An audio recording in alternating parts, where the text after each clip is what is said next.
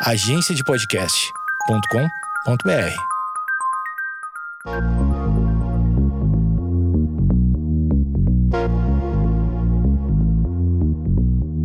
Você está ouvindo o Geekonomics Podcast, onde a racionalidade é questionada e a economia comportamental é explicada sem reservas e com a dose certa de ciência e irreverência.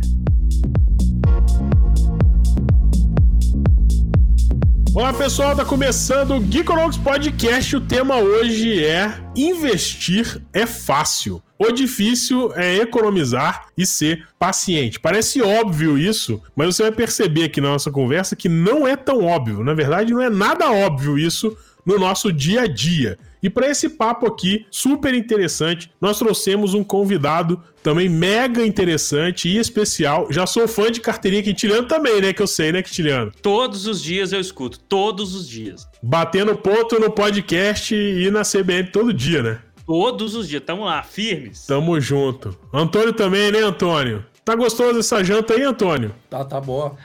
Ô, gente, o Antônio é tão cara de pau que ele vem jantando e gravando. É desse jeito que tá aqui a coisa A minha hoje. vida tá muito atribulada. Muito, a Erika até a maquiagem passou, já o Antônio tá jantando. Muito bem, é isso aí. É a nossa bagunça de sempre. Pessoa light é outro. Comparado com o Antônio, Érica, você tá muito bem. Ele tá comendo estrogonofe e a Erika tá comendo mamão. Que beleza. Ainda bem que nós falamos que o candidato aqui, o candidato, eu, que o convidado. Foi ritmo de eleição, né?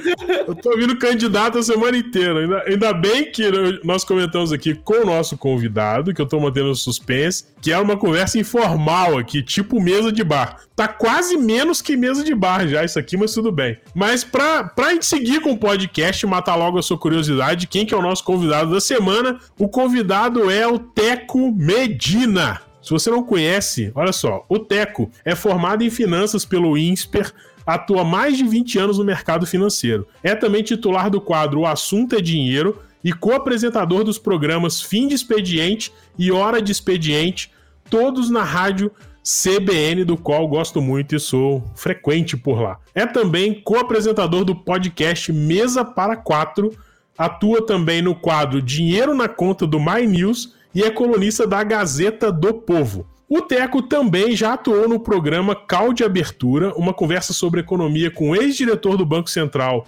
Alexandre Schwartzman. Que nome bom pra gente fazer uma introdução, né? Alexandre Schwartzman. E com o jornalista Carlos Alberto Sadenberg.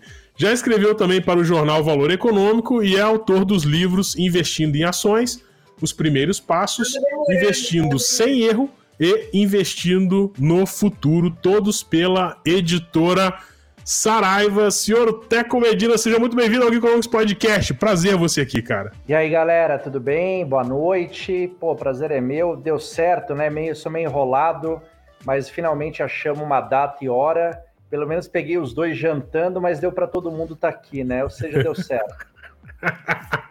é isso aí. O importante é estarmos gravando. E realmente, olha, mas ó, pra te tranquilizar, mais enrolado que o Kit Eliano, não tem como, cara. Você tá muito bem, fica tranquilo. É assim. Hein, Quintiliano, o que, que você tem a declarar a respeito? Eu tenho a declarar que um bom dia, boa tarde, boa noite para você que está nos ouvindo aqui no, no Geekonomics. Teco, um grande prazer estar batendo esse papo contigo.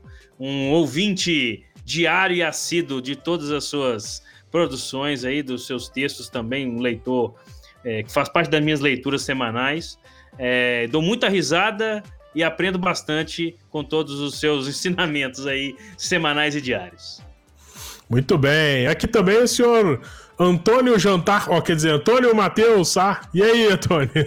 E aí, a vida tá, tá difícil, tem muito compromisso, aí tem que, jun- tem que juntar Cara, a não para com de comer, não. Vai, vai em frente. podcast. cara. Ó, se falar de boca cheia, eu corto o microfone. Aí é demais. Falar de A boca gente cheia. não. acredita em você, Antônio. A gente acredita um em golinho, você. um golinho d'água aqui, pra falar de boca cheia. E vou- excelente tema, só vou dizer isso aí, muito bom. Ah, inclusive, parabenizo a pessoa que teve a ideia do título de esse aí que foi dado, né? Muito bom. Você mesmo, né? Isso. É. Eu achei que tinha sido o Quintiliano que sugeriu esse título. Bem que eu tava desconfiando que o título tava bom demais pra ser, pra ser dele. tome, tome, Quintiliano. E nesse momento o Teco está refletindo ou que demorou muito para ter essa gravação e que deve ter sido mais cedo, ou que nunca mais. O Teco vai poder tirar as próprias conclusões ao, ao, longo do podcast, né? Ele vai tirar as conclusões. Mas deixando claro que a minha chave Pix é meu e-mail, pessoal. Pode mandar, por favor. Muito obrigado. Eita, isso aí. Achei que você ia falar, deixando claro, poupar é difícil, difícil é poupar, né? Muito bem, sou a Erika Galo com também jantando aqui com o seu o jantar mais saudável desse podcast. A única pessoa saudável aqui, né? Tá, tá arriscado que seja a Érica. Diga aí, Érica. Gente, boa noite, bom dia, boa tarde. Vou copiar o Quintiliano. Estou é, muito animada para esse papo. Quero que fiz uma correria para chegar aqui, Teco, para poder bater esse papo com você. Por isso estou jantando saudável para manter o shape. Alguém tem que manter o shape nesse podcast, né? Nesse Geekonomics. A galera vai achar que eu tô comendo pizza aqui de janta. Eu tô só. Mas é o meu shape, não é o shape da, da, da, da convenção aí, social. É o meu shape. Olha, me chamou de padronizado, hein? Inclusive, Érica, vale o comentário. Você que tá assistindo a gente, vocês não sabem, mas depois que a Érica voltou a trabalhar em São Paulo, ela tá completamente diferente. Ó. Veio maquiada pro podcast já tá com uma roupa mais executiva, né? Pois é, tá mudada a cidadã. Tô trabalhada na Faria Limer. É, isso aí. O que, que o capitalismo não faz com a pessoa, gente? Vai vendo aí. É, Berrine, Berrine manda abraço. pois é, beijos, amigos, Faria Limers. É, mas é isso aí, gente. É que eu realmente acabei de chegar do trabalho, então, né? Ponto para você. Alguém tem que trabalhar nesse podcast. Você mora em Campinas e trabalha em São Paulo? Eu trabalho em São Paulo e moro em Campinas. Pô, puxado, hein? Que é exatamente o que você falou, só que ao contrário. É, ela saiu do trabalho duas da tarde, chegou agora aqui pra gravar. Não, gente, saí, saí seis da tarde, no horário normal. Eu cheguei faz um tempo, é que na verdade, depois do trabalho, como eu moro sozinha, tem os afazeres, né?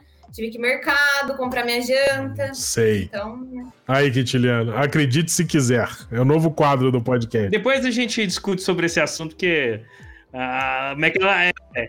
é como é que ela é, lava roupa? Tem que lavar a roupa em casa, não é verdade? É, depois dessa esculhambação que foi essa abertura, desculpa ao Teco aí pelo excesso de informalidade. Roda aí a vinheta, a gente volta com o Kikonomics Podcast, Teco Medina e o tema Investir é fácil, o difícil era economizar e ser paciente. Roda a vinheta!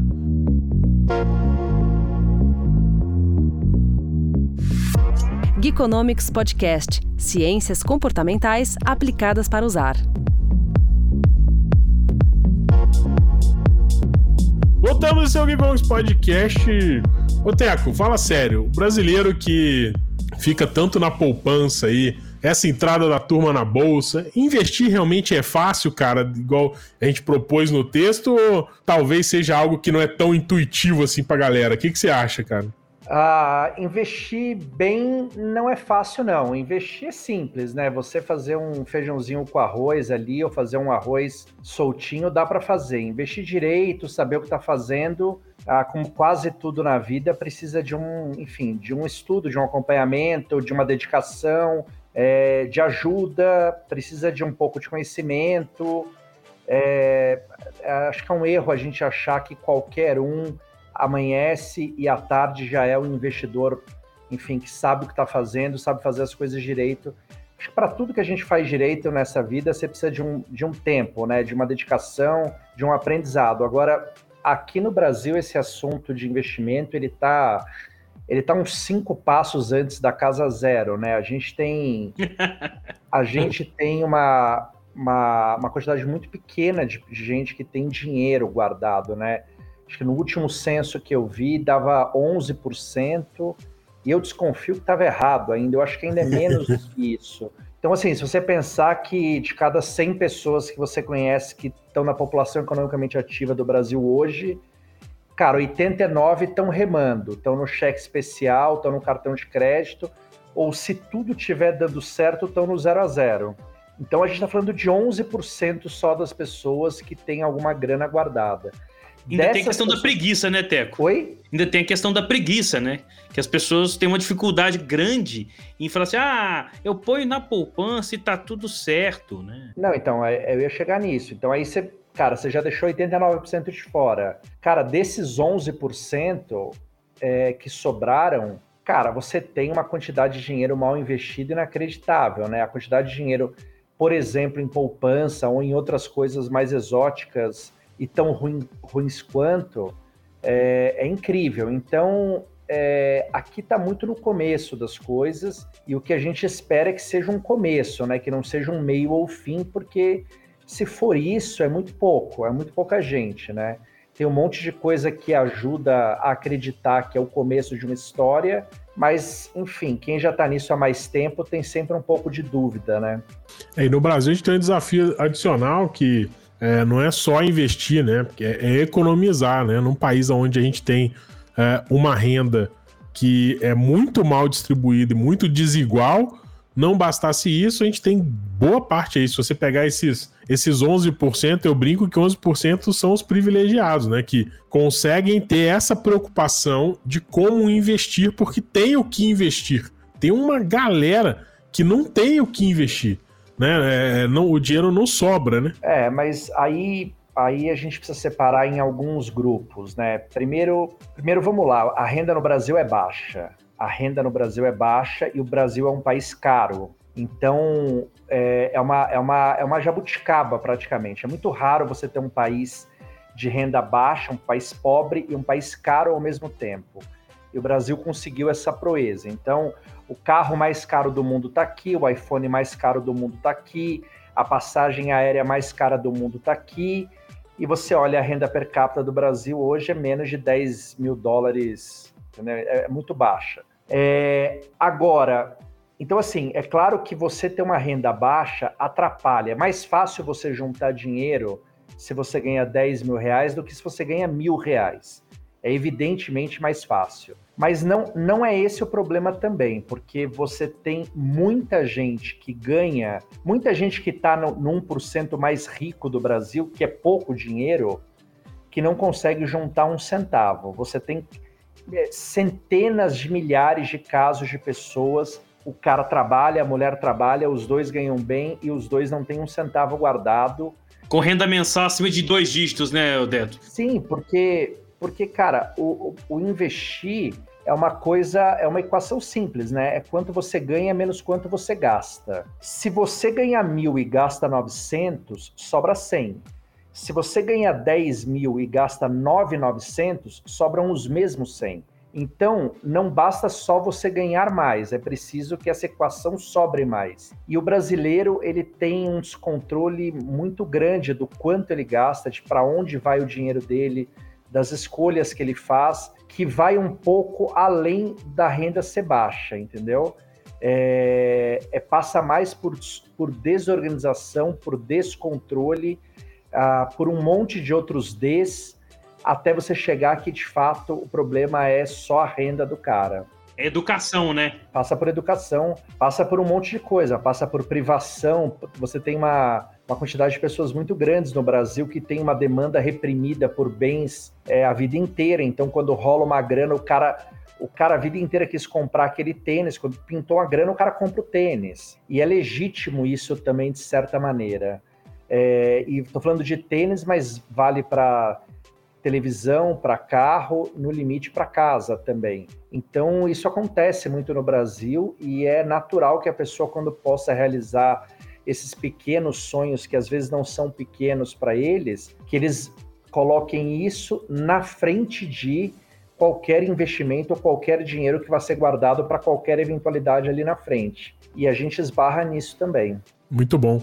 É, é, essa, então, assim, dentro dessa galera aí que, que a gente vê que é, teria condições, né? A gente ainda faz um filtro que tem a turma do sem controle, vamos dizer assim, que é uma galera que que privilegia o consumo. Mas, cara, e ainda tem uma turma que, que se confunde, né? Que acaba é, é, consumindo com base em recurso de terceiro, né? Porque nesse, nesse meio também tem aquele cara que compra tudo financiado, acaba pagando mais caro porque paga juro e, e etc. Você falou do carro, né? Tem muita gente, a gente tá falando de impaciência, né? Tem muita gente que tem a impaciência é, é, no limite de não conseguir esperar o dinheiro chegar para comprar, de se alavancar em financiamento. E a gente sabe que o Brasil, historicamente, é um país onde o juro cobrado é muito mais alto do que a gente vê por aí. Então o cara acaba também perdendo renda porque não tem, uh, vamos dizer assim, a, a cultura de esperar para ou para ter um, mais dinheiro para reduzir a quantidade de juro ou para realmente ter a paciência que a gente falou no início, né? A paciência de esperar para conquistar alguma coisa sem, sem ter que, vamos dizer assim, furar a fila com o financiamento, né? Uhum. Não, isso acontece desde que o mundo é mundo, né? O brasileiro, toda vez que a gente financia ou se endivida para comprar alguma coisa, no limite, no fim do dia, você está antecipando uma coisa da qual você não tem condição financeira de comprar hoje, né? Você está realizando um sonho presente cuja sua situação financeira só permitiria no futuro. O que, se for bem feito, bem controlado, bem organizado, tudo bem, porque é super importante para a economia. O crédito, o endividamento, o financiamento isso faz parte da, da economia. Crescimento é através disso também, né? Exato. No fim das claro. contas acontece. Claro, exato. E o problema é que até para isso é preciso fazer escolhas e até para isso é preciso um certo nível de organização, né? Porque não é porque dá para comprar qualquer eletrodoméstico em 48 meses que você vai comprar uma cozinha inteira de uma vez só, como aconteceu na década passada. O cara entra, compra uma torradeira, um aspirador, um liquidificador, uma geladeira vai parcelando em 48 parcelas, uma de 7, outra de 12, outra de 40 reais. E são valores baixos, e quando vê, o cara tá, tá comprometendo metade da renda dela com parcela das Casas Bahia. Isso acontece também. Então, o brasileiro sofre de, de desorganização, de falta de educação financeira, de falta de entendimento do quão importante é fazer escolhas, né? Porque também uma outra coisa que, que sempre tem que ficar claro é que o dinheiro sempre vai ser finito e os interesses sempre serão infinitos. A gente sempre vai ter um lugar do mundo que falta conhecer, sempre vai ter uma coisa legal que saiu na loja para comprar, sempre vai ter o iPhone 38 ao invés do 37. E, cara, e a grana, por mais que você tenha, ela é finita. Por mais que você ganhe um milhão de reais por mês, é um milhão de reais por mês, né? Ele acaba. Se você resolver comprar tudo que é possível, acaba também. Agora, o, o, o ambiente brasileiro também, eu não sei, não, não vou falar, não vou julgar essa culpa 100% no Brasil, mas o ambiente de mercado também é, é, bem, bem complicado nessa equação, né? Porque a gente, por mais que nós é, queiramos ser controlados e treinar o nosso autocontrole, cara, o mercado, é, no geral, não só no Brasil, não é para amador, né? É, você tem Black Friday, Dia das Mães, promoção, saldão, carnê, é, cartão de crédito. É, você tem de tudo. E a pessoa se endivida no cartão e, e faz um título de capitalização com o gerente do banco. É, é o que é o que essa semana saiu um, um, um, artigo nos Estados Unidos, os caras estão criando uma estão é, é, criando uma, uma normativa que impede os sites de vender online fácil e dificultar o cancelamento de assinaturas, né, de jornal, de, de serviço. Netflix da vida e tal. Então há uma, há uma também uma, uma sensibilidade para esses problemas, que o mercado facilita muito o acesso e a compra e o consumo e dificulta muito o, o, o autocontrole e, é, e o investimento, porque o mercado financeiro, por mais simples que ele seja na sua concepção, na prática ele é extremamente complexo não só porque tem uma série de produtos sofisticados demais que as pessoas não entendem, mas porque existe sempre, uh, por exemplo, um conflito de interesse num corretor, num consultor e tal, de vender um produto que talvez seja mais interessante para ele nem tanto tão interessante para a pessoa, né? Então o ambiente também é bem confuso de se navegar, né? Não é tranquilão falar assim, ah, então agora já que eu estou juntando meu dinheiro, eu, eu imagina, eu consegui passar todas as entre aspas, todas as iscas que o mercado jogou para eu é, para eu fisgar, comprar e consumir alguma coisa, eu consegui evitar. Eu tô com dinheiro, agora chegou a hora de é, investir. Aí você vai no banco, já aconteceu comigo. Você chega no banco, o cara, o, o, gerente primeiro te oferece o título de capitalização, depois ele te oferece o, é, sei lá, o din-din do milhão, depois ele te, te oferece não sei o quê, e, e, no final das contas, nem sempre isso é, é, é a pessoa consegue decodificar muito bem e sair desse tipo de isca, né? É, mas, mas, mas para mim, isso, óbvio que isso acontece, óbvio que isso é um serviço também, Mas isso para mim é, tá na conta do cara que, fe... do cara que tá sendo vítima disso, porque uhum. é, cara, quando você vai num restaurante e pede ajuda do sommelier para escolher um vinho, ele não vai falar, entendeu? Ele, ele, ele, tem um conflito de interesse de qual vinho ele vai te oferecer. Quando você chega numa loja e pergunta se esse sapato é bom, não, não há na história registro de um vendedor que falou, cara, não compra esse sapato que é uma porcaria. A comissão dele tá em jogo, né? Não, ele tá em jogo, tá em jogo assim, no limite. O emprego é, dele tal. No limite não é muito problema dele isso também, entendeu? É, eu acho assim, antes de você chegar nesse ponto, cara, tem uma outra questão que é, que é muito curiosa. Você aqui, você pega uma cidade como São Paulo, onde você tem um deslocamento dificílimo de fazer, né? A cidade é muito grande, nem todo mundo mora perto de onde trabalha, então existem a imensa maioria das pessoas levam uma hora para ir, uma hora para voltar, por exemplo, do trabalho. Isso é uma coisa normal em São Paulo. Quem leva menos que isso aqui em São Paulo já se acha um privilegiado, entendeu? Então, se você fizer a conta, cara, é um cara que, que ele trabalha 2.500 horas por ano, ele gasta 400 horas de deslocamento para trabalhar, para ir, para voltar. Cara, ele ganha pouco porque a renda é baixa, via de regra. Ele tem uma dificuldade enorme de poupar, porque além da renda ser baixa, tudo é caro.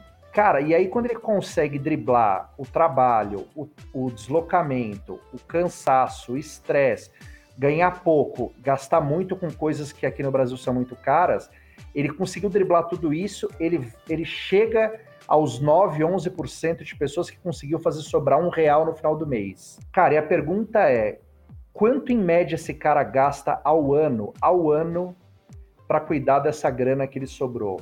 Ele talvez não gaste uma hora ano para gastar. O cara, ele gasta 2.500 horas para trabalhar, 400 horas para se deslocar, mas ele não se propõe a gastar duas, três horas por ano, por ano, para olhar para onde tá indo, onde ele está investindo a grana dele. Se não teria uma opção melhor, se não tem um lugar que faz mais sentido, qualquer outra coisa, entendeu? E não só investir, né, Teco, mas para fazer um orçamento mínimo, né? Para saber como é que ele está gastando o dinheiro dele de uma forma. Se ele, se tá, se ele pode melhorar para poder sobrar um pouco mais, inclusive, né?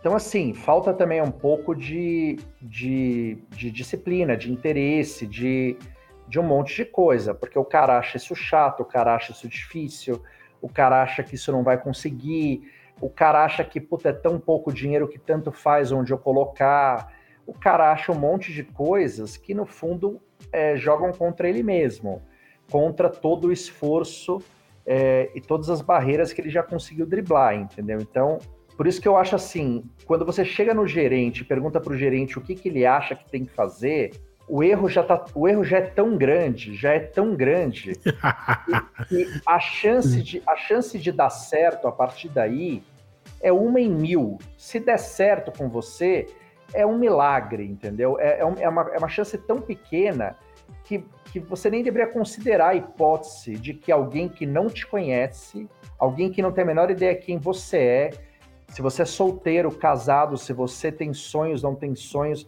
se você é medroso, corajoso, se você tem uma experiência boa ou ruim com tal produto, alguém que não tem a menor ideia quem você é e de verdade não está preocupado com, que, com quem você é e o que vai ser da sua vida, possa indicar um produto cuja remuneração dele parte disso e vai fazer o trabalho bem feito. Não tem como alguém na partida achar que pode funcionar isso, entendeu? É bem complexo, Antônio. Você tá pensativo aí. Eu sou uma pessoa muito pensativa. ah, cara, eu tá certo o que você tá falando. Eu acho um pouco complicado algumas comparações, principalmente com colocar o ônus, colocar a responsabilidade 100%, porque eu, parte do meu trabalho é pensar na população geral. Então, quando eu penso na pessoa que trabalha como feirante, que trabalha é, com trabalhos. Sabe, que é, que é, completamente fora do mundo dos investimentos, colocar 100% a responsabilidade, que ela que tem que ter o traquejo de entender que o gerente não vai ser a pessoa que vai lidar com ela, que ela que tem que ter a sagacidade de sacar que o aplicativo, quando aparece lá a, o cheque especial, ela não deve considerar aquilo como parte do dinheiro dela eu acho que talvez é, é, muito diferente de você comparar com uma pessoa comprando alguma coisa numa loja, porque aí é, é, é outros 500, é um produto que não é tão complexo, sei lá, começando um sapato, alguma coisa assim, faz parte do cotidiano, ela entende que dali serve pro pé dela, ela pode ter se enganado assim, mas eu acho que é um pouco diferente do, disso, mas... Porque a gente, tem, a gente tem uma questão também que vai do, é, do nível, é um pouco do nível educacional, né, mas não é não da educação formal que eu tô falando, mas da educação pro mundo, né? Que, que também é, fica um pouco mais carente quando a gente olha panorama geral no Brasil, né? Não, mas só para complementar, é óbvio que é mais difícil você comprar um CDB pós-fixado do que um sapato, é claro isso. O sapato é de fato muito mais intuitivo e, e, e é, até porque também o sapato é muito mais abstrato, né? O gosto é gosto, o conforto é conforto. Mas eu digo assim, a, a, a pessoa, a, a pessoa precisa arrumar um jeito de se interessar, de se interessar minimamente para driblar esse cenário que é ruim, entendeu? Quando você vai a um restaurante e você não entende nada de vinho, se você falar para o sommelier, escolhe um vinho para mim, entendeu? Não, não, não, não, tem como, não tem como vir um vinho, o vinho, o vinho se o seu lance ser barato, não vai vir um vinho barato. Se é vir um vinho assado, não vai vir um vinho assado. Você tem que dar alguma diretriz pro cara. Falar, ó, eu gosto de um vinho assim, ou eu queria gastar mais ou menos tanto. Se você falar pro sommelier, escolhe um vinho para mim, vai dar merda. Se você chegar pro gerente do banco e falar, onde eu ponho meu dinheiro, vai dar merda. De cada mil, 999 vai dar merda. Quando você consegue dar pelo menos algum passo para frente, que é falar, ó, eu queria gastar um. Eu, escolhe um vinho para mim mais ou menos de 150 reais. Velho, você já limpou, você já melhorou muito a situação. Mas muito a situação, entendeu? Se você falar pro cara, ó, eu quero um vinho tinto chileno de 150 reais, cara, você já limou 80% dos problemas da Tá criando um monte de filtro pro cara para poder ficar mais fácil a escolha, né? Mas é um monte de filtro simples, entendeu? É, não é um filtro que você precisa de grande estudo. É, óbvio, você precisa ter essa. É, ele falou sagacidade, claro. É claro que também não dá para exigir de uma pessoa que, pô, que não tem é, um ano de escola. É, de escola formal com alguém que é formado. É claro que tem que levar isso em conta também. Mas eu digo assim, quando você consegue dar um filtro, se você chegar para o gerente do banco e falar, cara, eu não quero nada arriscado, você já lima muita coisa. Se você falar, eu, eu, eu não quero isso aqui, você vai limando algumas coisas. E isso a gente precisa começar a dar, porque senão acontece assim, eu, eu tô dando aula num curso, aí hoje eu falei de um negócio, pô, super simples, o cara falou, cara, eu tenho dinheiro nisso aqui, eu nem sabia que era isso aqui. Eu falei, cara, mas assim. Então, Deco, é, só te interrompendo, assim, dá, eu dou aula também para curso de pós-graduação em finanças. E assim, é, eu concordo um pouco com você e um pouco com o Matheus, porque eu acho que é, vai muito além da questão da educação formal. Eu acho que vai na questão da educação financeira mesmo. Claro. Quão as, que as pessoas entendem, não só sobre finanças, mas também sobre economia, sobre assuntos que estão correlacionados. Então, assim, é, tem. É, é a visão de mundo que eu estava dizendo, né? É, tem, tem alunos meus, os caras estão fazendo MBA, sabe? E assim, é, trabalham, e, e, eles não, não, não sabem. Tá voando alto, né?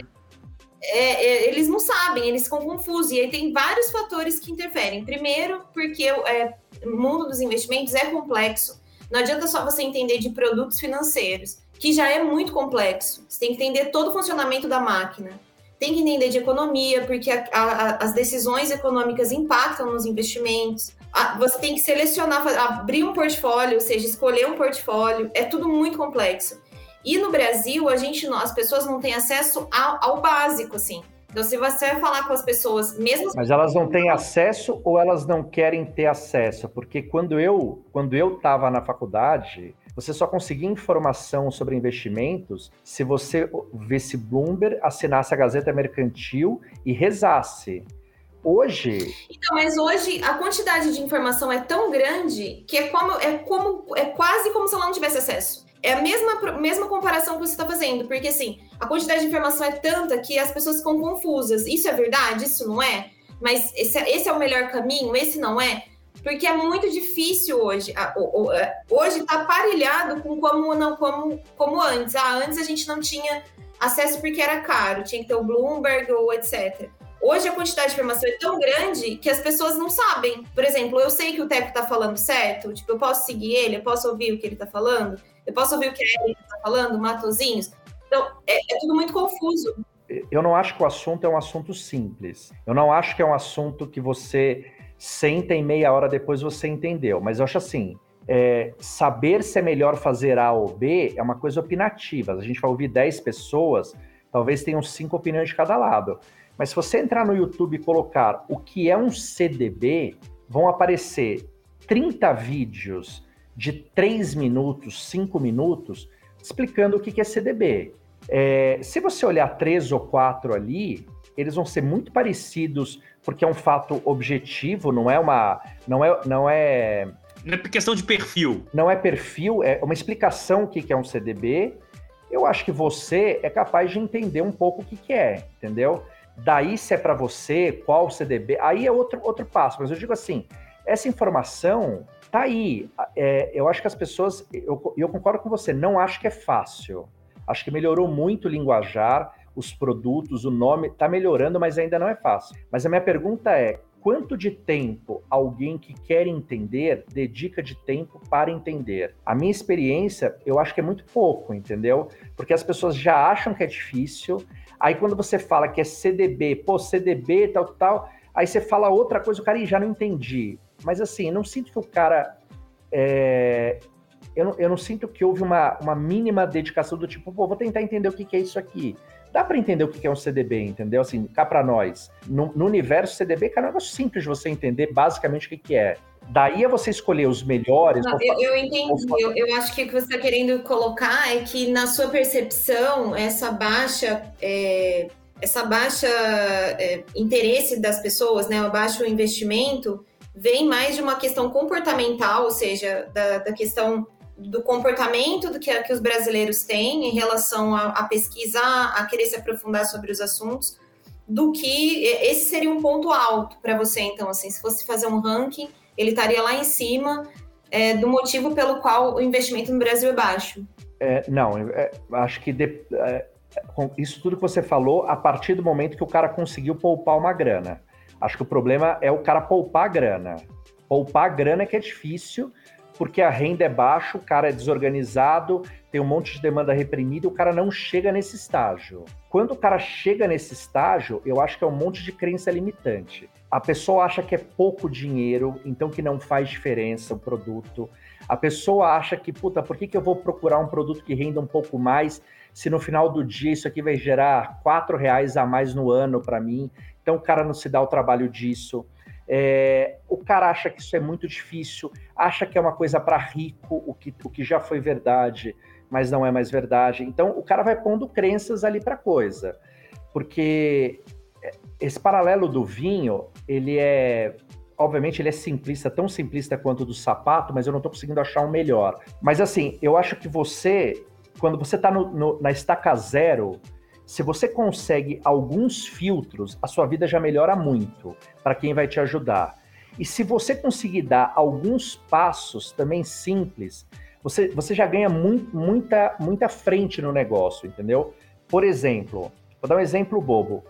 É, outro dia eu vi um estoque, eu, eu, é, o estoque de CDBs no Brasil, tá? Então imagina que tem, sei lá, o estoque total de CDBs é mil.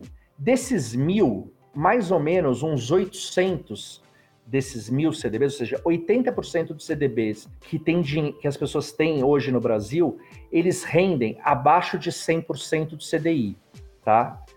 É, cara, não é difícil você entender, não é difícil você entender se você conseguiu driblar tudo isso, que pô, você tem que procurar um CDB acima de 100% do CDI, porque senão você tem um outro produto melhor a 100% do CDI exatamente igual. Exatamente igual. Esse passo é um passo que em 10 minutos o cara consegue entender essa lógica. E se entendido essa lógica, ele não comete mais esse erro. E ao não cometer mais esse erro, esse cara se livra de muita encrenca. De muita encrenca, porque a barreira de 100% do CDI é uma barreira simbólica do para cima é ok, para baixo é uma merda. E o a merda é porque você quer, porque tem um produto seguro, líquido, bababá, que te paga 100 do CDI. Com garantia de FGC e tal, que é também um outro ponto. Não Entendeu? pode ser do Então, assim- Pan-Americano, né? O Pan-Americano. Lembra do Pan-Americano? se, se for até 250, tá valendo. Então, assim, não, mas assim, eu nem tô falando do cara buscar a melhor rentabilidade, saber o que, que é pré, o que, que é pós. É, não, não tô- FGC nem precisa chegar nisso tudo. Precisa chegar assim, só de você entender que, pô, o cara vê aquele número, o que, que é aquele número? Cara, esse número é isso aqui. Ah, mas o que, é isso aqui? Isso aqui é isso aqui, ó. Pô, se você tem um negócio aqui, a taxa de juros que paga, paga tanto, 100% é tanto. Então, se o cara te paga menos do que isso, já tá ruim pra você, porque a gente tem um produto aqui que te paga isso. É uma regra decisória, né? O cara tem que saber qual que é a regra dele, né? Tipo assim, a regra é abaixo disso é ruim. Isso, isso vai porque é, a Erika vai conseguir, o Antônio também talvez, explicar melhor isso, mas a gente tem uma, uma questão de é, é, ilusão monetária embutida nisso, né? Que o cara não tem a mínima referência necessária para entender se a rentabilidade de um ativo tá ok, ou, ou pelo menos tá minimamente ok, é, ou não que é a questão da, que a gente sempre fala que é pensar em, ao invés de pensar em termos nominais, é considerar a inflação na conta para você ver se realmente está valendo a pena manter aquele investimento ou não. E é por isso que talvez a poupança ainda esteja aí é, contra tudo e contra todos, captando boa parte do, do pouco dinheiro que ainda é, é conseguido ser poupado pelo brasileiro. Né? Ainda tem um outro negócio também que eu conheço, já, acho que eu já falei isso aqui alguma vez, que eu conheço pessoas que são assim, eu só acredito naquele banco estatal X na poupança dele. Se não for na poupança do banco estatal que eu aprendi a, a acreditar quando eu era criança, sei lá, 50, 60 anos atrás, para mim não serve. A famosa caderneta, quando ainda era uma caderneta, né? É, bom, aqui a gente tá falando de Minas, né? Minas é assim, o pessoal é pouco conservador e pouco desconfiado, né? Pouco, ninguém acredita em ninguém. Mas enfim, ainda tem esse pessoal ainda que tem uma grana importante, que fazia, que seria muito mais bem investida, até pelo volume, com condições até muito melhores, que ainda tem essa situação. Que é naquele banco específico estatal, na poupança, só. Não serve outro produto, não serve nada além disso. Então ainda tem esse detalhe, né? Ainda tem esse tipo de pessoal ainda. Que eu, eu não sei se é tanta gente assim, mas eu conheço alguns. É, é, Eu só queria voltar no ponto que o, que, o, que o Matozinhos tinha colocado, que é muito importante. Então, o Matozinhos falou de algumas de uma questão que é chave, que é a questão do ponto de referência. Então, ele falou assim: olha, para você poder fazer o investimento, você tem que ter um ponto de referência para você analisar. Pra julgar, né? Julgar. Para julgar, para fazer um processo de julgamento, se aquilo te dá ganho ou se aquilo te dá perda, né? Então, vai voltando até a nossa economia comportamental aí, gente. Minha favorita, versão a perda. Mas, Você quase assim, não fala disso. eu quase, eu Que quase é, não que é falo isso. daquele estudioso, né? O Dan Ariely, que, que criou É, a? Amigo do amigo do Quintiliano, melhor amigo do Quintiliano. Ah, tá. É, mas assim, aí olha só que legal, pontos de referência, né? O Matozinhos, tro- o, o Teco falou sobre o DI e o Matozinhos falou sobre inflação. Olha como é, como é complexo isso, né? Assim, voltando lá naquilo que a gente estava falando, da complexidade da, do assunto. É, falando de DI, falando de inflação, a gente está falando, vai um pouco além da questão do mundo só da finanças, a gente entra também na questão econômica. Então, até, até, até isso, assim, é, é difícil para muitas pessoas, assim, que são que têm baixa escolaridade, ou seja, não tem um nível de escolaridade tão alto. É, já tem algumas boas iniciativas aí que, que eu acho que essa abertura do setor bancário com a, com a chegada das fintechs e, e, e essas é, empresas muito focadas aí em investimento melhorou muito o ambiente. Mas a gente já tem, por exemplo, aquela, aquele mapa que é uma coisa boba, mas quando você vai investir em algum lugar, o cara te faz o mínimo, que é definir aquele perfil de investidor para saber se você é moderado, conservador e tal, que é uma ferramenta extremamente simples e importante que podia ser melhorada, né? É, o Antônio acho que vai falar um pouco sobre isso aí também. Acho que ele tem algum. Eu não sei se foi você que falou uma vez sobre isso, que essa ferramenta de é, perfil do investidor poderia ser melhorada é, colocando mais algumas informações ali é, para serem coletadas a respeito do, do perfil, que no final dá um direcionamento para o cara. Mesmo essa ferramenta, ela não é tão, tão interessante, porque olha só, o que é risco, né? Aí ela vai falar assim: ah, você tem um perfil de risco. Você é moderado, você é conservador, você é arrojado conforme você consegue assumir risco. Mas as pessoas, elas não investem olhando para o risco, é risco é probabilístico. Mas ela já cria uma regra decisória, porque ela tem lá assim, ó investimento nesse fundo moderado, nesse fundo arriscado, nesse fundo conservador. Então, ela cria, ela cria uma métrica que ela vai falar assim: ah, aqui eu posso perder mais dinheiro, que eu posso ganhar menos dinheiro. É uma heurística, então, na verdade, ela não está fazendo nenhuma, nenhuma análise de risco, ela está na nossa famosa versão a perda, ela está olhando se ela vai perder ou se ela vai ganhar. Então, ela, ela associa maior e menor risco com ganho e perda. É isso que as pessoas fazem. Ah, se é mais arriscado, eu posso perder mais ou se é mais se é menos arriscado, eu posso perder menos. Pô, e é verdade, ela pode perder, mas ela pode ganhar mais também. É, isso é o frame, eu dou o enquadramento da informação, verdade. Exatamente. Só que aí, sem a questão. Aí, eu, eu, eu concluindo o que eu ia falar antes, eu ia falar que é a importância da educação financeira hoje no Brasil. Porque tudo, todos esses assuntos que a gente está abordando aqui Claro que tem bastante coisa na internet e está disseminando cada vez mais, mas até, mas tá realmente tá impactando as pessoas? Eu acho que, é, é uma, uma pergunta que eu tenho. Ô, assim. Teco, e os influencers, aproveitando o gancho? Porque alguém falou, você entra no YouTube, você tem uma enxurrada de conteúdo. Teco, você acha que os influencers aí estão mais ajudando ou mais atrapalhando? Eu acho que mais ajudando. Acho que, obviamente, tem muita porcaria, tem muito cara falando bobagem. É claro que tem, mas acho melhor a gente ter é, 100 canais disseminando o assunto, mesmo que 20 falando bobagem, do que não ter nenhum, entendeu? Acho que com o tempo as pessoas vão aprendendo também de alguma maneira. A gente vai aprendendo a parar de dar audiência para idiota. É, eu espero que isso aconteça. E não é só de finanças, é de toda e qualquer área aí. É, tem muito idiota com muita audiência eu poderia falar um negócio que a Erika tinha falado que eu tinha gostado, mas eu. eu ah, é, sobre educação financeira. É, é uma coisa, né, Erika, que pô, você já deve ter visto algumas pesquisas dessa, por exemplo. Eu, eu, eu vi um outro dia que nos Estados Unidos as pessoas preferem falar sobre morte do que sobre dinheiro.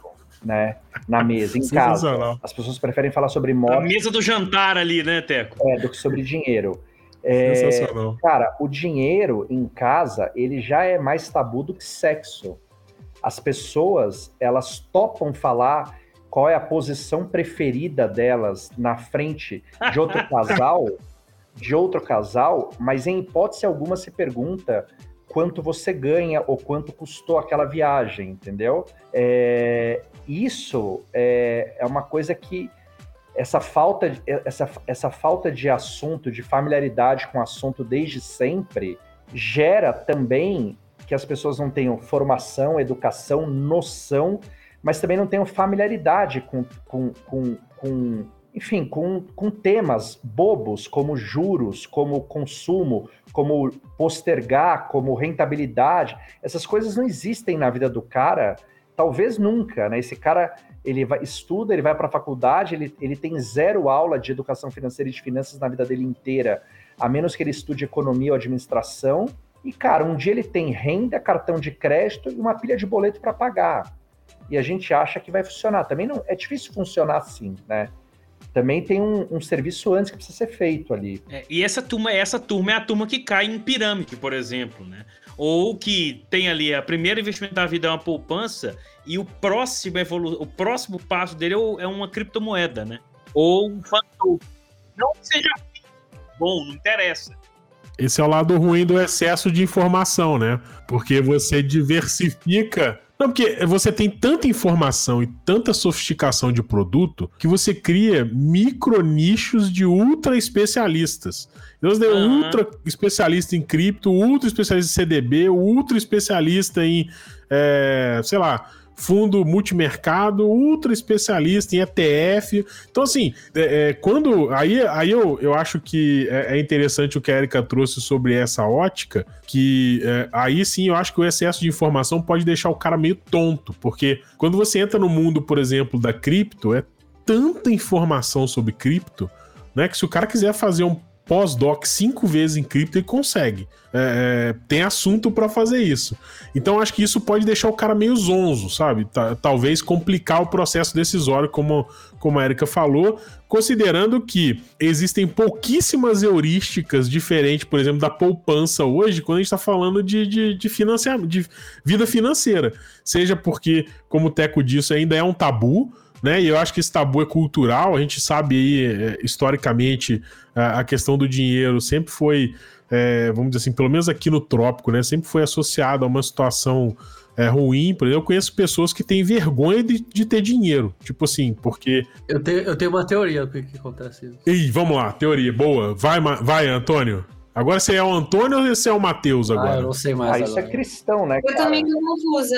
Cada lugar ele é uma coisa. Vai, Matheus é a combinação de religião com capitalismo, porque a gente, a gente não tem como, quando você bota o salário da pessoa, você consegue fazer uma hierarquização social. Quem ganhar mais é mais valioso para a sociedade. Isso acontece tanto aqui quanto em outros lugares. Só que por que, que nos Estados Unidos isso também acontece e eles falam livremente? Aí a, a, a, criação cultural religiosa. Não falam, né? Não falam também. Não, não falam. Nos Estados. Unidos eles falam bem. Eles falam, é, é, normal a pessoa. Quanto, quanto que você faz por ano? Eles falam quanto que eles fazem por ano. É bem mais tranquilo que aqui. Aqui, eu só descobri quanto meu pai ganhava de salário quando eu tinha 18 anos. Aqui é tabu do tabu, né? Aqui a gente não fala, porque a gente tem a cultura... Tipo, nem o padre é, na igreja, católica, no confessionário, fica sabendo disso, né? E você preza muito mais a humildade, o não, não brilhantismo próprio, etc. Então você não quer colocar em comparação com o outro para criar essa situação em que você pode ser melhor, pior que ele. Aqui é bem mais. Um conflito meio moral aí, né? Não, aqui o cara, aqui o cara manda você lavar a mão quando você pega em dinheiro, porque dinheiro é sujo né? Ah, mas aí eu concordo. aí eu concordo fisicamente. a prosperidade é condenada, né? Então, se você tem uma grana, você tá, tá, tranquilo, tá com aposentadoria ali, você fez as suas escolhas, né? É, e conseguiu ter uma, uma poupança para aposentadoria, né? Uma poupança que eu digo é o, o volume de grana suficiente, você é condenado porque você não aproveitou sua vida, talvez. Mas sabe por que eu, eu acho que isso. É óbvio que a questão religiosa tem um peso e, e os princípios religiosos principalmente, mas sério que eu acho que também existe um componente é, social forte de, de é, reconhecer o, o, o, abismo de diferença que existe é, entre ricos e pobres no Brasil e, e, e, isso incomoda, mesmo que subconsciente, a pessoa sabe que está numa uma situação muito melhor do que a grande maioria das pessoas, então dá um certo constrangimento, sabe? É, não que, que seja demérito ter essa situação, não tô, não tô entrando nessa questão, mas quando você olha para o lado e, por exemplo, tem, tem aquela foto famosa, né? Que tem um mega prédio que, que ilustra até um guia famoso de economia da COI Econ. Não sei se vocês já viram esse site, sensacional. É, é, você tem uma foto que é um prédio é, gigantesco de luxo, com sacadas todas com piscina, do lado da parede, metade da parede Paraisópolis. Então, assim, rola um pouco de, de, de, de constrangimento também, sabe? E, e que agora... quando você mescla isso com a, a, a, a, moral religiosa, isso aí, aí complica um pouco você se posicionar. No Rio, as favelas estão todas, muitas favelas estão na Zona Sul. Se me chamar de marxista, eu quito você do. do, do não, não, não. E agora o Matosinhos acabou de explicar com esse constrangimento social por que, que existe a meritocracia e esse conceito para aliviar o constrangimento e a pessoa poder repetir para ela que ela tá naquela situação porque ela fez por onde e o outro não está ela, ela tem uma fez. justificativa moral para estar assim, né? Isso, senão ela entra em dissonância cognitiva. Muito bom, isso aí, cara. Então é. é não, ou seja, a, a, brincadeira não é fácil, né? É, o, que, o Tirando, o Brasil é para amadores, não? Ah, é o nosso lema. Ô, Teco, queria te aproveitar o momento de fazer um pedido. Leva isso lá pra CBN, cara. Pra gente mudar o, o lema da bandeira. Ordem e progresso não, não, não, não se aplica, né? Mas a realidade tem que ser: este país não é para amadores. A nossa é, campanha, que a gente está fazendo essa campanha. A gente está pedindo para todo mundo disseminar isso Vai ser aí. assim, aqui não é para amador. Aqui não é para amadores, exatamente. Ó, Matosinho, eu estou fazendo um bingo agora do Economics com o Quintiliano, já foi um. Falta dois, vai lá. Ah, faltam dois, é. Piadista. Ele tem os bordões. Lembra aqueles personagens da escolinha do professor Raimundo que repete o mesmo bordão um milhão de vezes? Perfeito. O Chaves também? É o Quintiliano. Mas isso é o segredo, cara. O segredo Eu é aprendi repeti- mais com Chaves do que com a escolinha, deixa O claro. segredo é repetição, cara. Uma, uma mentira, né? Aquela história da mentira dita várias vezes. e Ó, tal. Kitiano, não me decepciona, Kitiano. Faltam dois, hein? Não Faltam dois. O Pix já saiu, né? O Pix. Manda o Pix já O saiu. Matheus, tá seu pique já saiu. O pique já saiu. Então falta, continua faltando dois. Ó, posso falar que o, o Pix não é investimento, mas é um bom exemplo de como o mercado financeiro pode simplificar as coisas é, é, e, e que pode fazer dar certo. Merecia um Nobel o projeto do Pix. Cara, o Pix é um puta case, assim, que é, é um negócio que venceu tudo que é barreira social, educacional e não sei o quê. E da enganação. Também. Não, não posso te mandar transferência agora. Já passou das 17 Ah, verdade. horas. Olha, eu não tinha Ainda pensado tem- nisso. Ainda tem a questão ali da divisão da, na mesa do bar. e- Não tem, amanhã eu te mando. Não, manda E o DOC? Não, não, aí, cara, não posso fazer TED. O DOC é só até 5.999, 4.999. 4,999 e só cai na compensação. Isso aí, só cai. Eu te- já contei a história da compensação, né? Já, já, já contou. Ó o bingo aí, ó. Ó o bingo.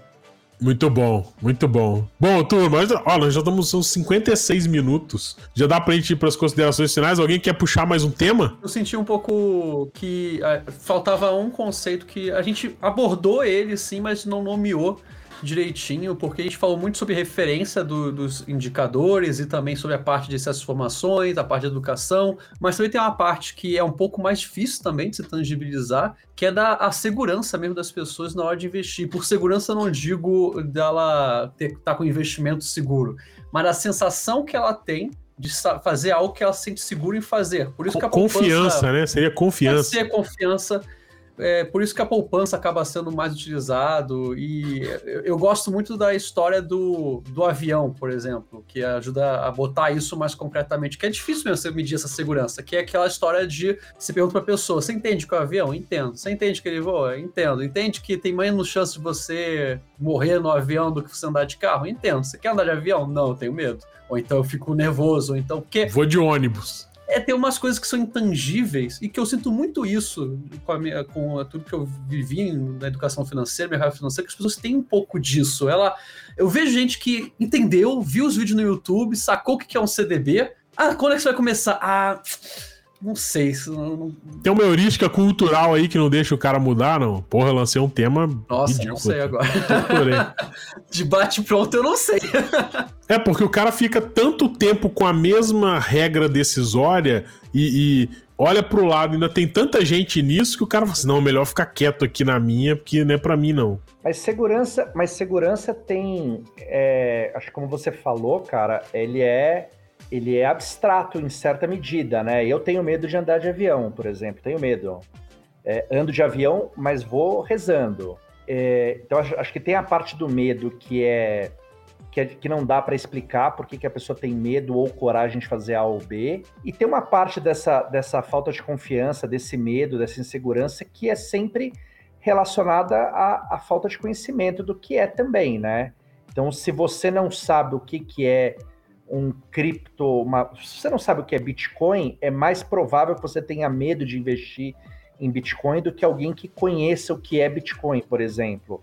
Por mais que você conheça e possa não querer investir, talvez você não invista porque você não goste ou não acredite ou não seja para você, mas não necessariamente porque você tem medo de. É, Então eu não sei o quanto, o quanto é eu não conheço, então eu não sei, é, e o quanto é abstrato, entendeu? Eu acho que as pessoas, por exemplo, para ações, elas têm um medo, um medo tipo andar de avião.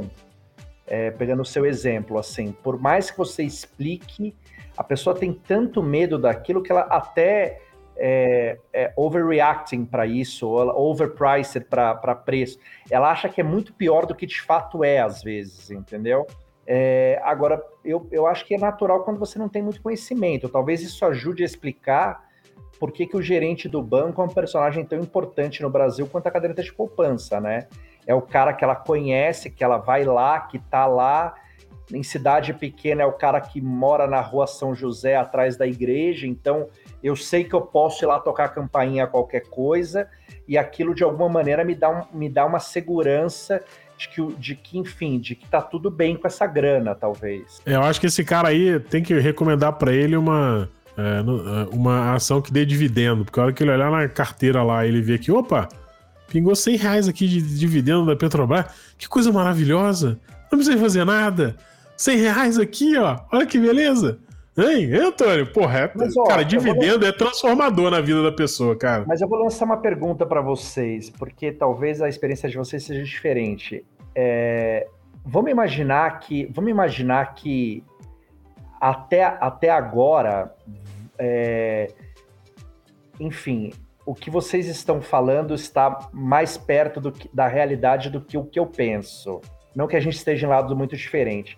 Mas assim, vocês conhecem muita gente que você pergunta quanto rendeu tal fundo ou onde está sua grana e a pessoa não tem a menor ideia dessa resposta, entendeu? Por exemplo, assim, é, ah, meu dinheiro está no Banco Itaú, mas em quê?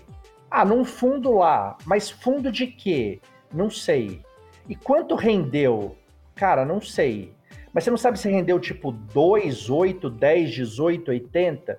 Não sei. É... Você... Nem o percentual de nada também, não sabe também, né? Aí piorou. Não, sem percentual, nominal, assim, não sabe, assim. Por que eu tô falando isso? Porque aí voltando aqui, voltando ao papo, que a, a, a, a mini divergência que a gente estava tendo. É... Eu acho muito curioso as pessoas que não têm a menor ideia de onde tá, nem quanto rende, assim. E eu conheço muita eu... gente que não tem a menor ideia, entendeu? Veja, não é se o fundo é bom ou o que faz, é qual é o fundo do que, que é o fundo. O fundo é de quê? O fundo é de, é de ação? É de. Do que, que é? Não sei. Tá bom, mas rendeu quanto? Não sei. Você conhece muita gente? Eu tô, só, eu tô numa situação intermediária. As pessoas ricas que nem o Matosinho são assim, né? Eu tô numa situação intermediária. Vou explicar. Não, porque até um tempo atrás eu tinha tudo com o robozinho operando lá. Deixa o robozinho se virar. Mas eu sabia onde estava. Então eu olhava lá, eu via, eu tenho tanto no Tesouro Direto, eu sabia quais são os tesouros, eu sabia quais os fundos que estavam aplicados, quais as ações. Então eu sabia o que tinha lá dentro. Sabia também quanto rendia, acompanhava sempre, mas é, a alocação em si, eu não esquentava a cabeça. Tipo, eu deleguei pro robô é, é, e vida que segue. O que o robô.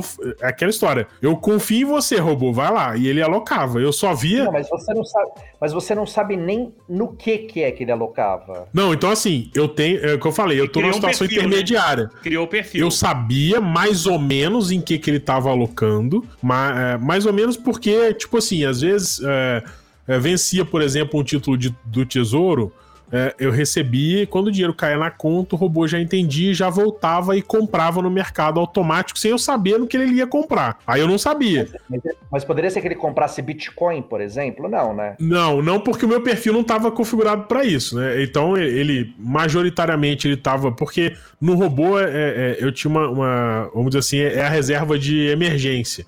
Então lá ele era um fundo moderado, eu tinha mais título é, de renda fixa, mais tesouro, mais inflação, mais coisa conservadora e um pouquinho de bolsa e ETF. Era menos. Na verdade, o robô ele era um diversificador de carteira, né? De acordo com o perfil, só, só isso. Então, mas assim, porque chegou um momento. É, porque também tem. Aí eu vou, vou dar uma explicação para jogar um pouquinho mais de, de caldo nesse, nesse, nesse papo. É porque chegou numa hora que eu percebi uma coisa também é, que muitas vezes as pessoas não pensam. É, esse trade-off entre saber muito de investimento e saber pouco depende, porque no meu caso, gastar muito tempo com investimento era pior porque ele rende muito menos do que o meu trabalho. Então, tipo assim, hoje o meu trabalho rende muito mais do que o meu investimento. Então é óbvio que no trade-off sobre buscar informação, que eu vá buscar informação sobre trabalho e deixo um pouco o investimento de lado.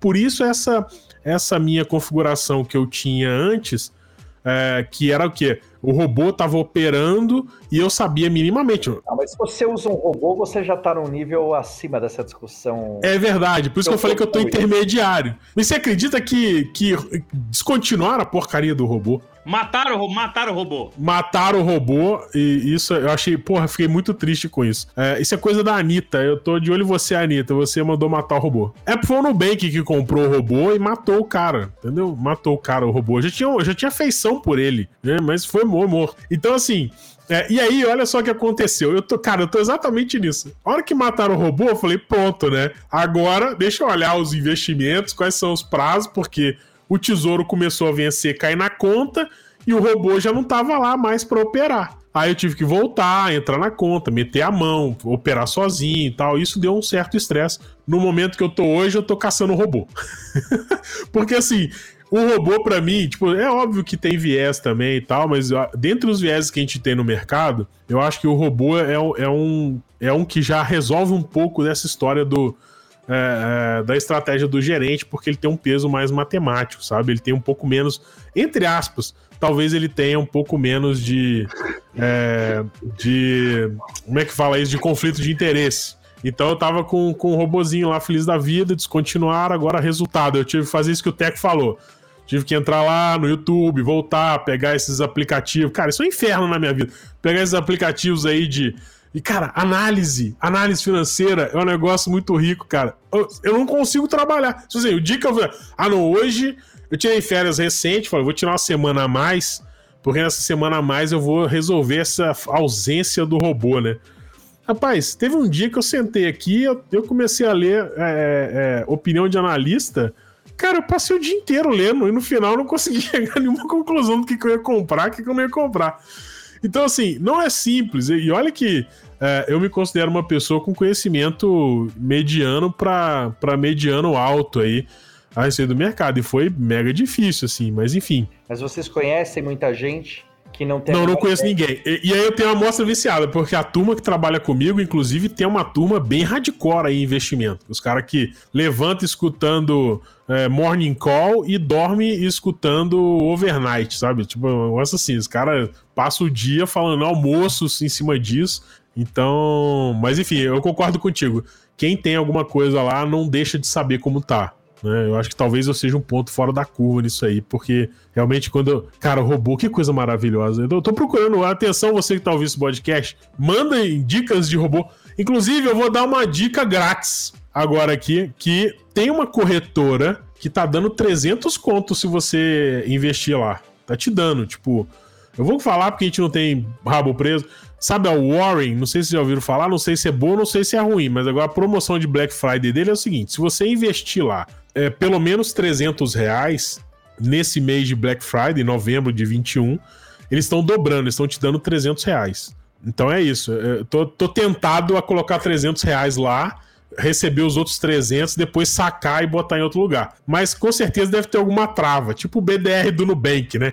Que o cara tá te dando, mas só daqui a 12 meses você vai poder decidir o que fazer com ele tá apostando na inércia, né? Porque depois de 12 meses você esqueceu que tem o BDR do Nubank. Você não vai vender. O cara esqueceu. Não sei o que, que é isso. Tem um negócio aqui o pedacinho nu, que coisa, né, gente? Mas é isso. É minha experiência. Aí, se você quer contar, conta de vocês aí. Teco, não se assuste com a minha maluquice, né? Teco deve estar assim, puta, esse cara não é economista, não rasga o diploma, pelo amor de Deus. É, é, é, essa, essa aí realmente. Eu fico imaginando alguém que não é nada do mercado, não entende nada disso, escutando o Matheus contar essa história. Ficou ele louco um agora. robô escravo que operava no Nubank, a Anitta mandou matar o robô, aí ele correu, tá caçando o robô novo. Esse, essa história do Matozinhos ganhou da minha do Candy Crush, eu acho. Nossa, é. Pariu duro, Bom, pariu duro. agora que você falou, resume em, em 15 segundos pro Teco. É, agora, agora explica em 15 segundos aí a história do Candy Crush. Até hoje eu, eu achei que ninguém ia me bater nessa história. Você conseguiu, Matozinho. Olha, Teco, as pessoas são, são muito coerentes com, com as suas ações e a Érica vai te provar agora com essa história. A Érica, doutoranda em, em economia e finanças, professora, pós-graduanda, economista do ano pelo Corecon e tese. Enfim, a pessoa mó gabaritada. Érica, conta sua experiência do Candy Crush para validar seu currículo. Antes de tudo isso que o falou, antes de fazer mestrado, doutorado, ser professora, quando eu era jovem, eu jogava Candy Crush e uma, eu era casada. E, um, e eu gastei é, é, 800 dólares, que na época deu mais ou menos uns 2 mil reais no cartão de crédito do meu ex-marido, jogando Candy Crush. Essa é a história, resumidamente. Mas vou te falar que gastar do marido é muito bom. Se eu tivesse o um marido, eu também gastaria dele. Essa é a história. Eu gastei porque eu fiquei desesperada Gastar do outro, hein, Antônio? É Teco. Se fosse assim, ó, tem um, um cartão dando bobeira aí da sua esposa, do seu esposo, não sei. É, tá dando bobeira aí contigo aí. Tá um Kid Crush ali, tá jogando, quer passar de fase. Pô, tá valendo, né? Ô, Teco, te respondendo pessoal, pessoalmente não, porque rola o tabu de ninguém falar onde está o dinheiro, mas eu já participei de uma pesquisa que o objetivo era entender como que as pessoas viam um produto específico fundo de investimento. E uma pesquisa quali. Então o pessoal da pesquisa ia na rua, entrevistava pessoas para ver quais tinham fundos de investimento para marcar uma dinâmica na casa da pessoa, passar o dia com ela, tal, a pessoa ia receber para isso. E aí houve um problema nessa pesquisa que um problema não, que a gente conseguiu fazer, mas houve uma dificuldade, um entrave que ninguém tinha planejado, que quase metade da, da amostra que respondeu que tinha fundos de investimento, quando eles foram ver, não tinha. Tinha a carteira de investimento, e aí a pessoa, não, eu tenho lá o fundo, sei lá o quê. Não tinha. Ou ela não sabia o que era fundo, ou então ela achou que tinha, mas não tinha. Então uhum. é, é uma coisa que pode ser um pouco comum, da pessoa não saber nem onde está o dinheiro dela. É, esse errinho eu, eu, até dou uma perdoada, às vezes foi confusão, mas é, é, é doido também. É, pode ser confusão, não sei. é que não é, não é, exatamente o que você perguntou, mas foi o mais próximo que eu pensei. É. Eu, da minha experiência, as pessoas que eu conheço, elas sabem, a maior parte dos meus amigos, eles sabem onde está o dinheiro, mas eu sou economista e faço doutorado em economia, meus amigos é tudo. Então, Amostra é, viciada, que chama isso. Amostra viciada. Então, nas minhas relações pessoais, as pessoas sabem, sim. E, e o quintiliano que faz o imposto de renda de 80% do, das pessoas de BH? Se eu for falar dos impostos de renda, o patrimônio é negativo na grande parte das pessoas. é isso que muito me assusta. Que isso, cara. O patrimônio é negativo em 90% dos casos. Ou 90, 80, vai, você. O Tiliano perdeu vários clientes agora porque tá abrindo a, a... Não, eu falei eu falei do. Eu falei, a, eu falei do, do censo. Eu não falei de nome de ninguém, nem, nem vou, nem posso. Bom, se você tá escutando a gente e tá querendo se animar a investir, é, é multa o quintiliano, porque ele. Ele já soltou, 90% é patrimônio negativo. Então você já apavorou todo mundo agora. Não, o negócio não é questão de apavorar as pessoas, é, é constatação da realidade. Nelson Rodrigues da, da, das finanças. Hoje. Não, é tudo que a gente falou hoje, né? Ô, Nelson o Rodrigues, tá a vida como ela é, gente. A vida. O cara tá no cartão de crédito lá no cheque especial, né? Ah, muito bom. cara, gostei do seu apelido novo, né? Nelson Rodrigues das Finanças. Cria esse perfil no Instagram. A vida como ela é. Imposto de renda, 90% negativo. Rentabilidade negativa. Investimento principal, poupança. Título de capitalização. Estou passando mal aqui. Muito bom. Com essa sacanagem final, eu vou, eu vou pedir o, o editor para rodar uma, uma vinheta para Erika terminar de rir. A gente volta para as considerações finais aqui, o nosso último bloco do Icons Podcast. Roda a vinheta, editora.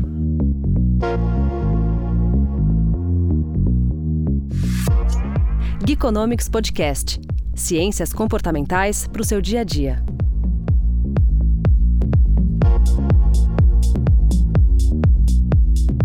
Voltamos ao Geekbox Podcast, como sempre acontece aqui, o último bloco nós dedicamos às considerações finais. E antes de tudo, eu queria agradecer muito ao Teco Medina por aceitar participar desse que realmente foi muito próximo de um hospício. Acho que foi o mais próximo de um hospício que a gente gravou por aqui. É, com exceção do Teco, eu acho que a gente fez jus ao nosso a nossa proposta de valor. Né? Olha que bonito isso, hein? Então. Isso é uma missão, é isso? É, é, tipo, é tipo ser bem louco mesmo aqui, mas hoje eu acho que a gente per... acho que a gente avançou a fronteira. A gente avançou um pouquinho a fronteira. Mas vamos lá. É, então, agradecendo ao Teco de novo por, por ter aceitado gravar com a gente. A gente tem uma agenda super complicada e a gente sabe que ele fez um esforço danado para participar aqui. Então, Teco, de verdade, cara, muito obrigado por ter aceitado. O papo foi sensacional, abriu várias, várias portas aqui. Várias polêmicas. Polêmica, porque é importante, porque a gente tá desacostumado. Polêmica é bom que gera, que gera clique. É isso. Não, mas é legal quando vem algum, algum tipo de.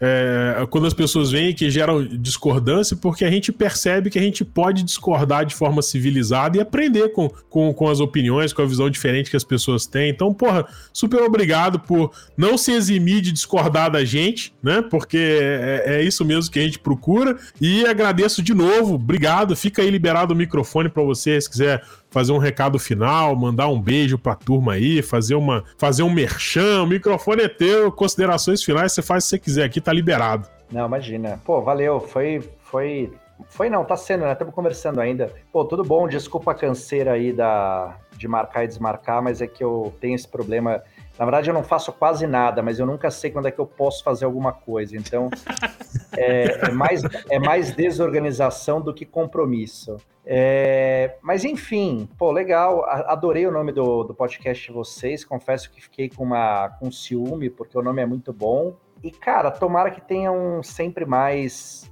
gente falando sobre esse assunto, né? Voltando ao que a gente falou no começo, é, acho que em algum momento eu espero que a gente consiga depurar aí o joio do trigo, os idiotas dos, dos que contribuem em todas as áreas, nas áreas fitness, nas áreas gastronômicas e nas áreas econômicas de investimento. Mas eu acho que é sempre bom, porque toda vez que você está falando do assunto, é, de alguma maneira, em algum momento a pessoa consegue se identificar, se conectar, entender, o que, uh, entender a mensagem, entender para que, que serve aquilo. É claro que todo mundo sempre vai falar as coisas de um jeito diferente, de um jeito próprio, né? Então, em algum momento, com tanto conteúdo disponível, você consegue alcançar ou atingir aquela pessoa, porque, de novo, né? É, voltando aí ao começo da conversa, é claro que é muito difícil juntar dinheiro no Brasil com essa renda, renda baixa, com país caro com nível de deseducação financeira, com nível de desentendimento sobre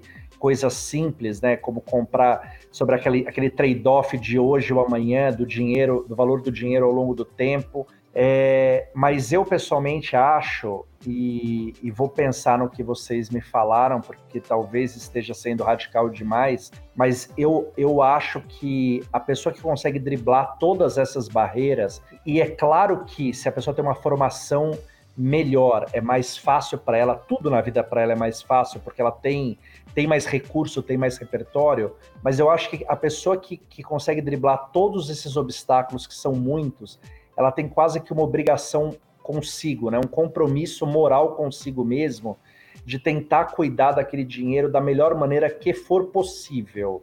E às vezes, é, com poucas coisas, com pouca dedicação, com algumas perguntas, algumas dicas do tipo: eu quero um vinho tinto do Chile de até 150 reais, você elimina um monte de armadilha que vai ser posta para você ali. Então, as pessoas têm que também fazer um pouco a parte dela, porque se você dribla tudo isso, chega na frente de um gerente do banco e fala para o cara, meu, onde eu ponho minha grana? Cara, vai dar certo uma em mil, né? O normal é que não dê certo e, e, e não deveria ser surpresa, porque, porque para mim parece óbvio que não tem como um cara formar uma carteira de investimento para alguém que ele simplesmente não conhece.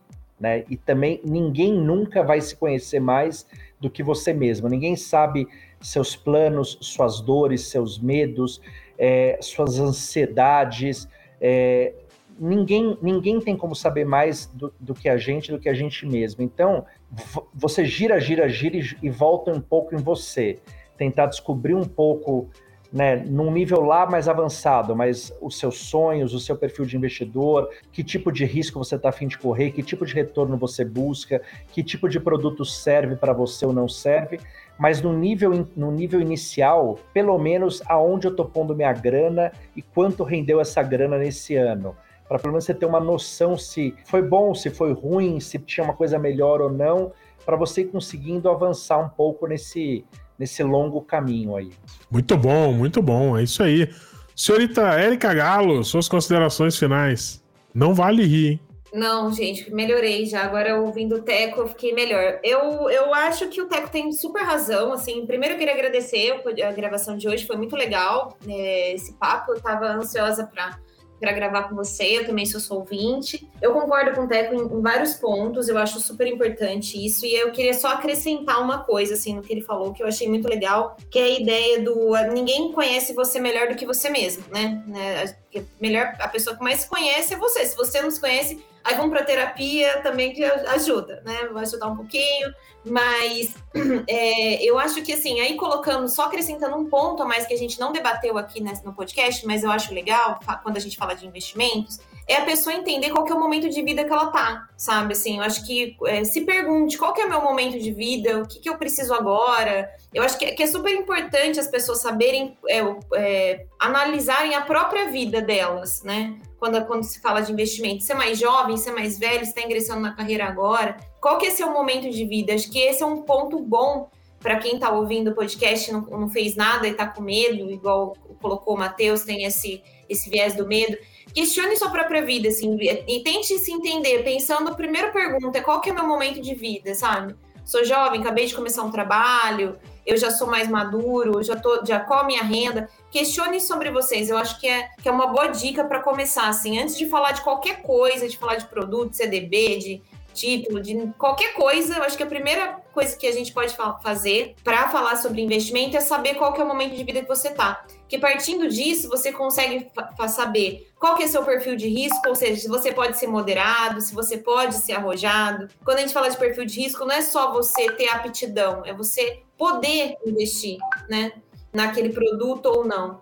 Então, essa dica que eu queria deixar aí para quem está ouvindo se questionem. É, achei muito legal o Teco levantar isso, a gente saber sobre a gente mesmo. E a minha dica é essa: questionem seu momento de vida. Muito bom. Senhor Antônio, Matheus. Faltou o Sá, brincadeira. É, obrigado, Teco. Ah, o Sá não veio hoje, né? Não veio. Tá aí o Sá também? Agora então, gente, o senhor Antônio, o senhor Matheus e o senhor Sá, com suas considerações finais. Muito obrigado, Teco.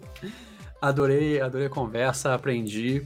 E pensei aqui em duas coisas para falar. Uma entrando aí nessa vibe da Érica de autoconhecimento, me lembrou de uma frase que eu escutei que as três coisas que as pessoas têm que desenvolver para ter uma vida plenamente saudável é, é educação financeira, terapia e academia. São as três coisas que você precisa ter para conseguir chegar na senioridade com tudo nos lugares. Tudo trinto, tranquilo, tudo bem mentalmente, financeiramente, fisicamente. E a outra coisa, e saúde integral. E fica aí a dica para quem tá ouvindo. ficou esotérico agora o podcast. Olha só.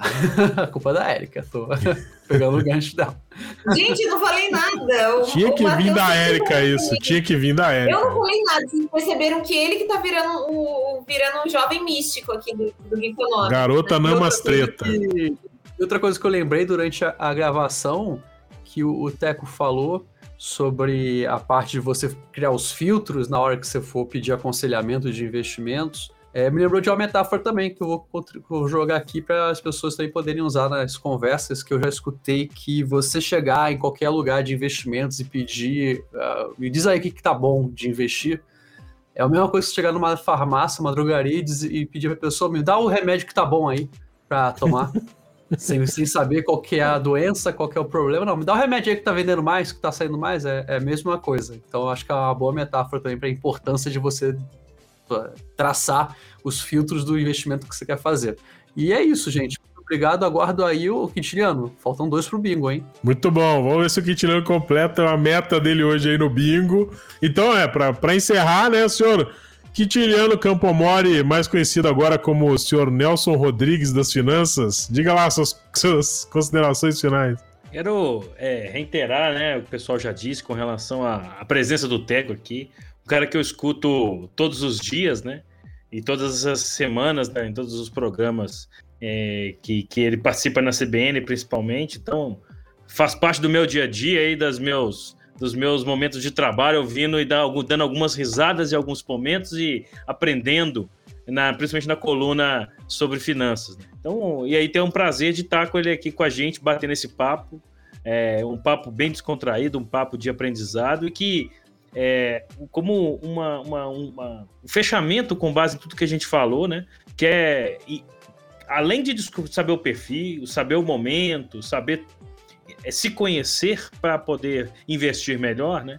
É, não acreditar naquela dica do cunhado, naquela dica do, do, do amigo ali que investiu em alguma coisa que tá, deu, um, deu um grande resultado, que aquilo ali talvez não seja para você, ou que aquilo ali seja, inclusive, uma pirâmide, uma enganação, alguma coisa que você possa se arrepender bastante, perder tudo que você demorou tanto tempo para conseguir. Então, é, investir bem, como eu digo para algumas pessoas, né? Quando me perguntam, ah, o que, que eu faço com o meu dinheiro? Eu falo, uma das primeiras coisas para você querer investir bem é você dar valor ao seu, ao seu sacrifício, ao seu esforço. Aquilo que você conseguiu fazer sobrar num país tão desigual como o nosso foi, é tão difícil, né? E por ser tão difícil, a gente tem que dar muito mais valor ainda é, investindo com sabedoria, buscando conhecimento, escutando o Teco na CBN, por exemplo, para poder investir melhor e dar valor ao trabalho que a gente teve para poder conseguir é, ter um, recurso, fazer sobrar no final do mês, que seja um pouquinho. Muito bem, olha, senhor Quitiliano, ó, para mim é o seguinte, para mim ficou tudo resumido numa frase. Você que está aí querendo investir, né, fique sabendo que a culpa também é sua se você investe mal, não investe, não guarda. Então não fica só colocando a culpa no outro, só no mercado. É difícil, eu ganho pouco, é não sei o que. Perceba que parte da culpa também é sua. Né? E aí, dentro da, da questão da Érica sobre autoconhecimento e do Matheus aí sobre essa autoajuda aí, como é que é esse negócio aí, Matheus? É, tô brincando, brincadeira. Parte da culpa não, parte da solução fica mais bonita parte da solução. Olha só, gente, é, vou te falar, é sensacional. Nossa, fechou, fechou, fechou. Isso aí. Então, para você que. É, vamos lá. Vou voltar então, mas não tira não, tá? Não precisa, porque as minhas caneladas já são famosas aqui. Então, parte da solução depende de você se interessar, de você correr. Como tudo na vida, né, gente? Se você realmente quer, se você tem o desejo e tal, tem que ir lá e pegar também. Não pode terceirizar. Né? Não pode fazer que nem eu, largar tudo na mão do robô, né? Então, é, mas enfim, mas eu descobri o robô, né? Eu tive uma ação aí. então é isso. Eu acho que esse é o recado principal. Se a gente fosse resumir a conversa, que eu sou o rei do resumo, né? Então, se você precisar guardar uma única coisa desse Geekonomics Podcast, guarde que a solução passa por você também, não só pelo outro, pelo mercado. Então, você também tem que ser um, uma pessoa ativa dentro do processo e não só passiva. E com esse pensamento final aqui nesse nosso Geekonomics Podcast, eu vou encerrando, lembrando você que está escutando a gente até agora que você escuta o Geekonomics Podcast em todas as plataformas da sua preferência, principalmente no Spotify, Google, Apple Podcast.